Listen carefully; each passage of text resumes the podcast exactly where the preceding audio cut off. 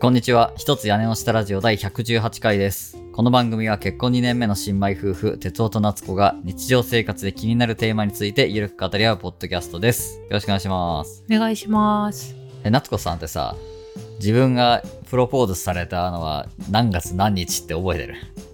ちょっとね、何日まで覚えてないんですよね。なんかね、今ぐらいの時期です。そうそうそう、うんちょうど今ぐらいの時期なんやけど、うん。実はね、あの、俺のスマホの中に、うん。あの、プロポーズの時の使った手紙のね、原稿がうん。実は残ってて、はあ、はプロポーズの日ってのは7月15日なんですよ。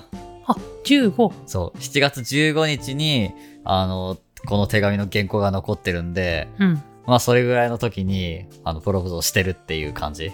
うん。多。分。なんでほんとついこの間、うん。なんよ。2021年のつい2日前ぐらいか。うん。にプロポーズをして、まあ結婚することが決まったというかまあそんな感じだったんやけど、今日はね、そんなプロポーズをテーマにお話をしようかなと思いますので、ぜひね、最後までお楽しみください。今の話さ、プロポーズの、まあ手紙の日付15日って書いてましたけど、その日木曜日だったんで、プロポーズしたのは次の日の16日金曜日ですね。うんうんうん。多分そうだった。ね。まあ平日ど真ん中に線はね。そうそうね。そう。なんで多分7月16日、なんか昨日か。2021年の昨日、うん。プロポーズをして、まあ結婚が決まった、実質決まったというところまで行ったというのが、うん昨日の出来事、うんうん2年前の。うん内容覚えてるどんなプロポーズされたか。いや、それは覚えてますよう。ん。家で、家でね、まず家が舞台ね。うん。うん。家でご飯を食べた後そうね。に、うん。おもむろに渡してきたんだっけな。ああ、そうね。急にね。うん。うん。急になんかでかい箱うん。と手紙。うん。いで、手紙を先に渡してくれたんだっけかね。や、手紙読んだよ。俺が読み上げてれ、そう。俺が読み上げて、うん。で、物を渡したっていうか、プレゼントを渡したよね。うん。ああ、ああ、なんか言われたらだんだんこう鮮明になってきたうね、ん。そうだね。その後自分で手紙を読み返したんだ。あそうそうそうそうそそううそうそう。で、その箱、でかい箱の方の中身が、あの、ガラスの靴みたいそうそうそう。かっこいいね。え？え？あか決めてきたね。うんあガラスの靴を渡してね。そうね。お手紙、と一緒にね。そうそうね。ガラスの靴になんか、プリザーブドフラワーって言ったらいいとかあ、そうね。があって、そこに、Will you marry me? って書いてあって、おおー、みたいな。ーかっこいい。そうそう。うん。うちはね、あの、指輪じゃなかったよね。そうです。婚約指輪を渡して、こうパカッと開いて結婚してくださいじゃなくて、うん。ちょっとね、変わったことやりたいなと思って、ブリザードフラワー付きのガラスの靴を買って、うん。それをまあ手紙と一緒に渡すみたいなね。そう。で、そもそもね、婚約指輪っていらなくね？みたいな話をしてたよ。そうね、もともとね、そういうの欲しいかどうかみたいなのは、そううんまあ日常的にね、話してて、まあ結婚指輪は買うし、うん。まあ婚約指輪はいいんじゃないっていうので、まあ指輪以外のやつにしようかなっていうね。そうそうそう。つけなくなりそうだなと思っちそうそゃったんようそうそう。婚約指輪ってね、まあつける期間ってそんなないやん。そうね。うん。やっぱダイヤとかさ、宝石がついてたりするけんカツンとかできんやん。そうそう。うんだから結婚すると、まあ結婚指輪一択だから、まあそんなつける機会もないし、うん。まあ別のにしよっかっていうので、ね、指輪はやめたんやけどね。うん。そうそう、そんなプロポーズだったんですよね。うん。もう懐かしいレベルやね。もうあれから2年以上経つからね。いや、なんかさ、マジさ、そもそもね、うん。プロポーズされるって思ってなかったんよ。っていうか、その、プロポーズの、される、される時点で、そのぐらいの時系列ってう、ん。すでにもう結婚するって決めてたじゃん。あ、まあね、そもそもね、夏子さんは。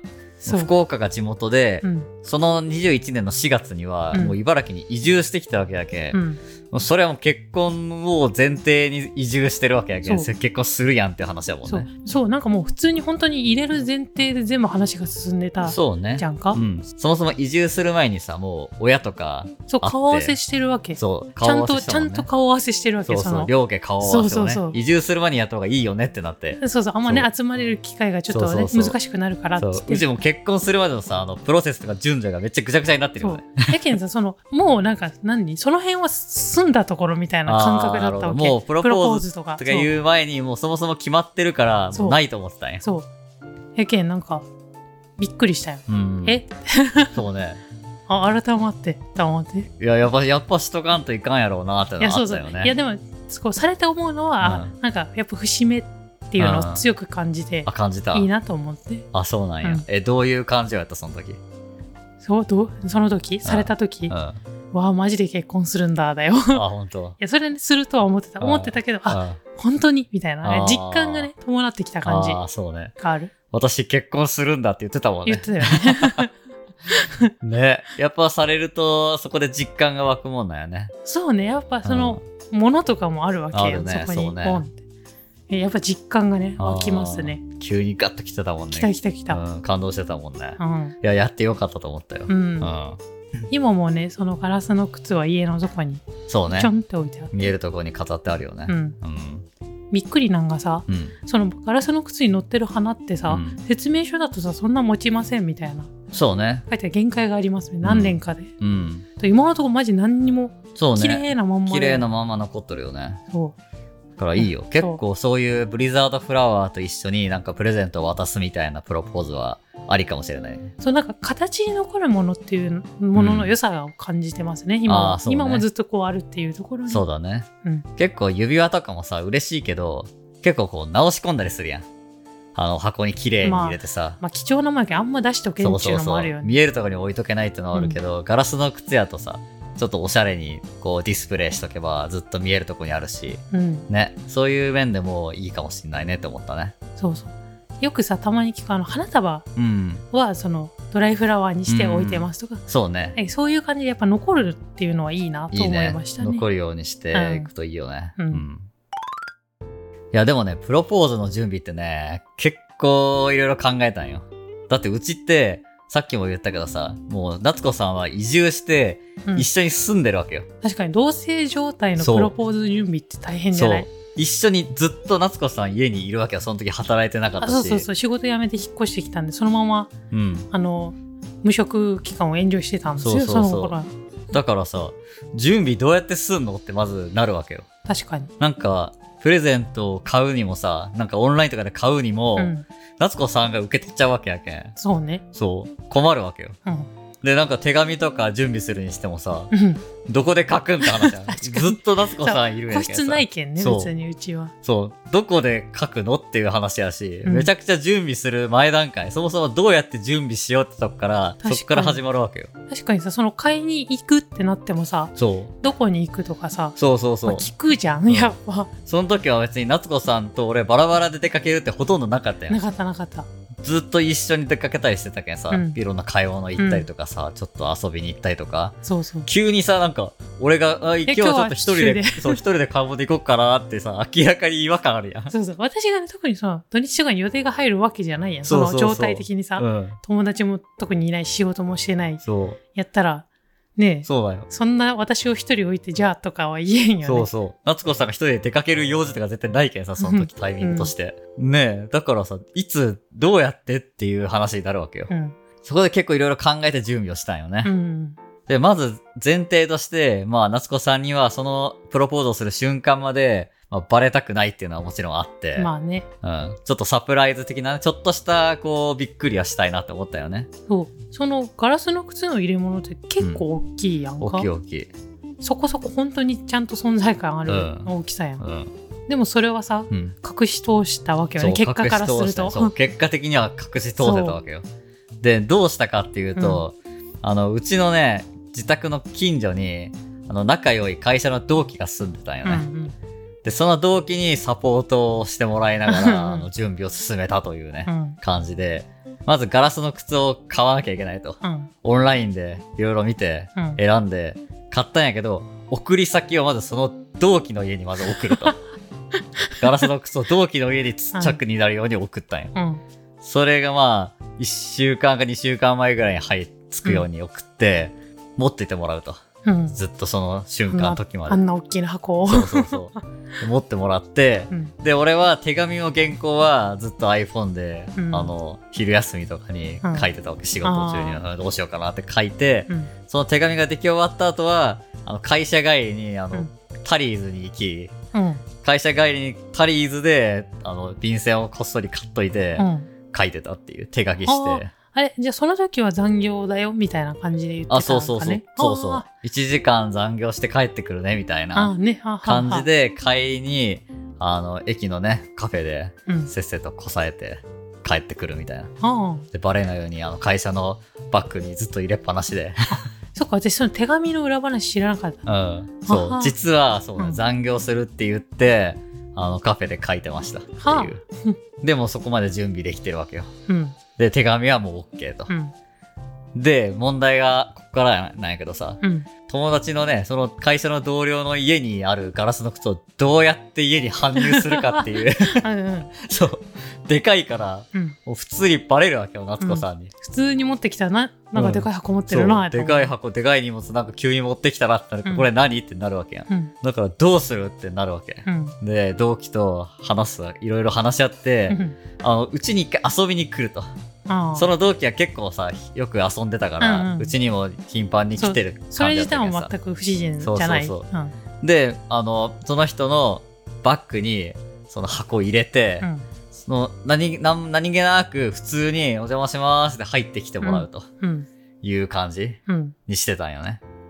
で、入ってきて、で、バレないように、あの、こっそりクローゼットの奥に、あの、忍ばせるっていう。う。ん夏子さん何だったっけな？なんか席を外してたんよね。うんなんか、お茶かなんか用意してくれてたのかわかんないけど、うんちょっと席を外してた隙にうん、クローゼットにさーって入れて、そのバッグごとね、うんもうその同期のバッグごとガッ突っ込んで、うんで、同期はもう帰りは手ぶらで帰るっていう。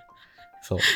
そうこれさうん。私あの最初来た時は、うんあなんかいつもねすごく身軽な人財布と携帯だけ持ってきますみたいな、うんね。身軽な人やけん。うん。あなんかべあの珍しくバッグ持ってるぞって 思ったん。そそう。でもな、うんまあなんか普通にそりゃね、うん。そんな時もあるだろうみう。たいな、帰り何も気づかんかったんだよね何も持ってないことに。いや、俺はもうね、バッグ持ってきてるってもうバレてないと思ってたけ。うんん、それ結構ギリギリやったよね、それ考えたら。バッグ忘れてますよそう。帰りにねそう、帰りに言われたら、あ、いや、いや忘れ、あ、持ってきてないよって言うしかないけどさ。え、持って、え、バッグ？バッグ今日持ってないよってうん、いうことになってたんやけど。私が幻覚落ちみたいな、うん、そうそうそう。夏子さんが幻覚を見てたっていうオチにしようかなって感じだったんやけど、うんよかった、危なかったね、それ考えたら。そう私がこうぽやっとして気づかんかったもんやけんねねそう、帰りは普通に手ぶらで帰って、夏子さんにバレなくて、よしよしよしよしよしってなって。うんで、そっから、あの、数日間、夏子さんにバレないようにしなきゃいけない。そのクローゼットをちょっと漁ると、あるわけやけん。うんなんか見知らぬバッグが。うんなんか入ってる見知らぬバッグが置いてある状態やけんさ。うん夏子さんが絶対触らなそうなうん場所を、あの、あらかじめチェックしておいたんよ。うんまあうちのクローゼットってさ、もう、こう観音開きで左右に大きく開くような感じになってるんやね。うんで、その右半分は俺のゾーンで、うん。左半分は夏子さんのゾーンみたいに分けてるよ、完全に。で、右側にはさ、結構洋服だけじゃなくて、あ楽器とかさ、うん。ギターとかそういう機材がさ、ガッて入ってるとこがあるよね。うん多分ここは、なんか触らないんじゃないかっていう。うん。触んない。うん。なんかごちゃごちゃ楽器とかいろんなものが置いてあるから、触らないやん。うん。だからそこに入れようっていう風あー。に作戦を立てて、うんそのギターとか置いてあるそこの奥の方に、こうスッと置いたわけ。うんやっぱそこはさ、狙い通り夏子さん触らず、うんもう渡すその時までバレなかったよね。うんあれはね、かなりいい作戦だったんじゃないかなって思ったね。ね私が気まぐれにさそうそうそう掃除機。かけようっつって全部出したりしたらそうそうそう。ちょっと最近ここかけてないなって、ね、楽器とか一回全部出してかけようと思ったらさ、見たことのないバッグにさ、なんかすげえものが入ってんだけど、何これっていうで、バレてたよね。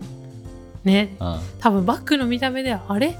あの友人のバッグではって思ったかもしれん。うん。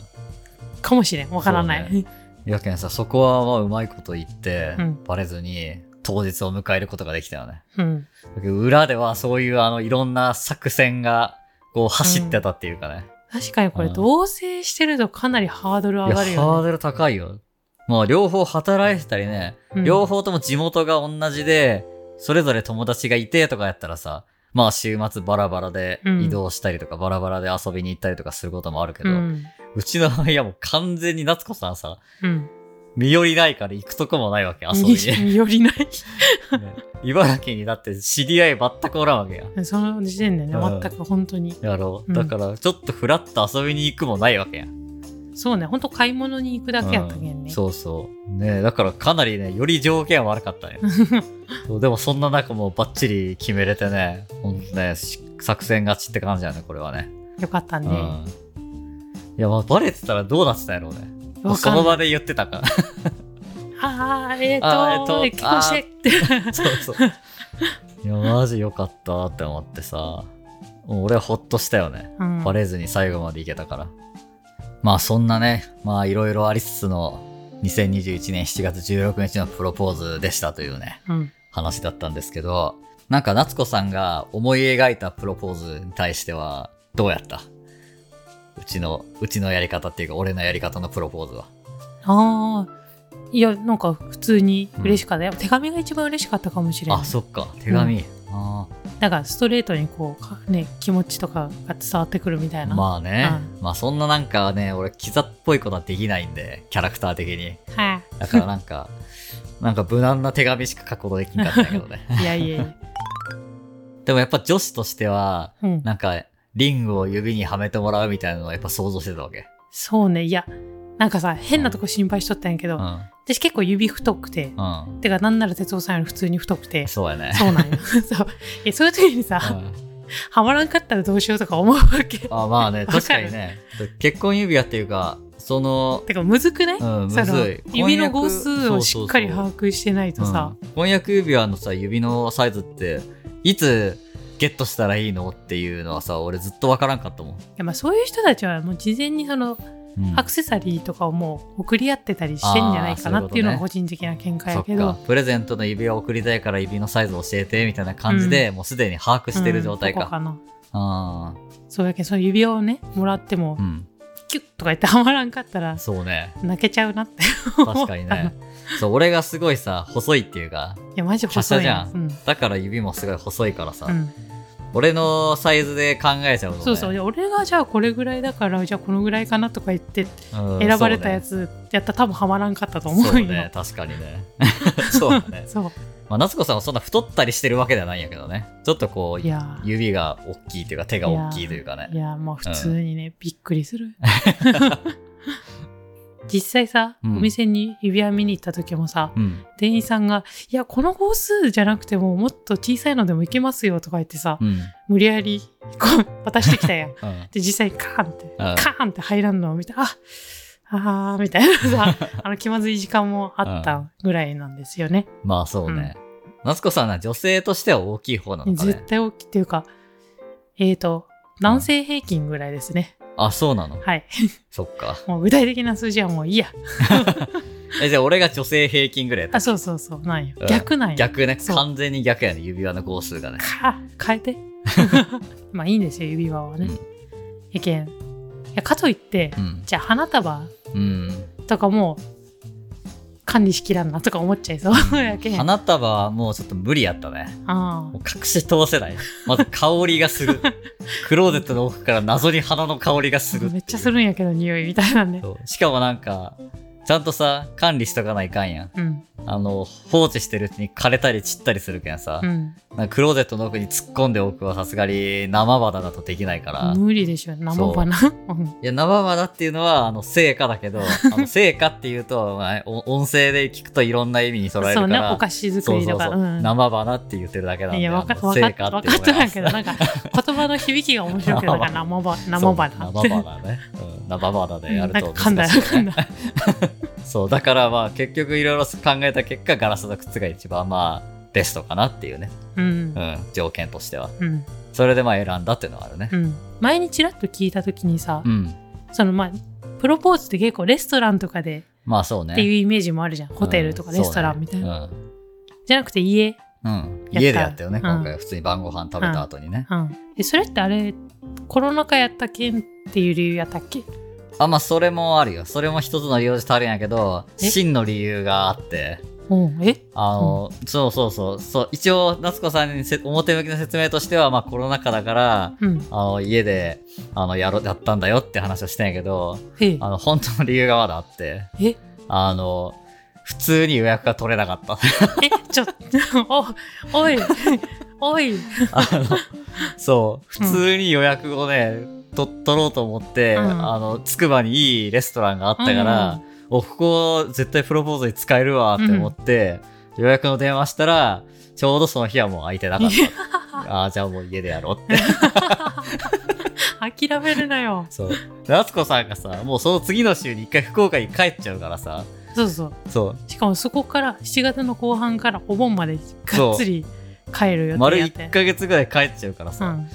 で、もうお盆明けたらもう入籍しようねみたいな話やったけどさ、うんいやもう時間ないじゃんってなって、もうバタバタ、あの店を探したり、プロ、ね、プロポーズの手紙を考えたりさ、バタバタ準備してたんやけど、店は取れなかった。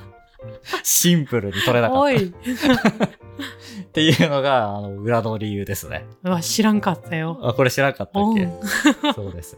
そう。あの、普通に行きましょう、今度晩ご飯でね。そうね。うん。いいお店なんで。まさかやった。そうです。